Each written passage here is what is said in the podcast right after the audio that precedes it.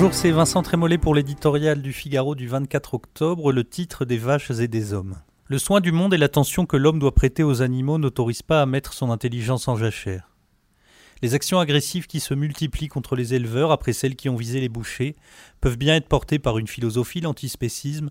Elles sont d'abord le symptôme d'une crétinisation qui, depuis quelque temps, prend des proportions insensées.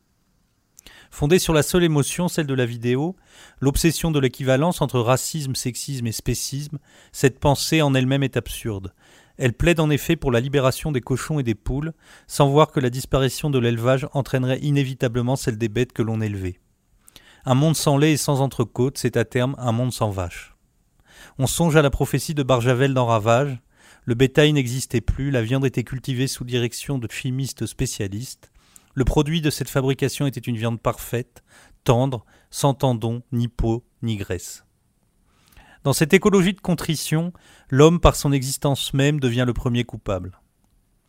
Dénoncer ce fanatisme n'est évidemment pas justifier l'inhumanité de ceux qui confondent élevage et industrie.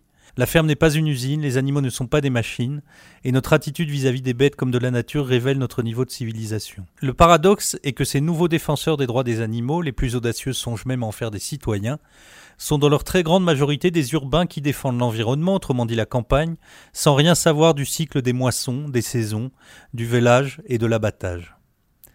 Le paysan, par sa fréquentation organique de la nature, de ses créatures, de ses beautés et de sa dureté, est le premier des écologistes. S'il fut dans certains cas emporté dans une frénésie productive, c'est sous la pression de l'industrie agroalimentaire et du consommateur insatiable.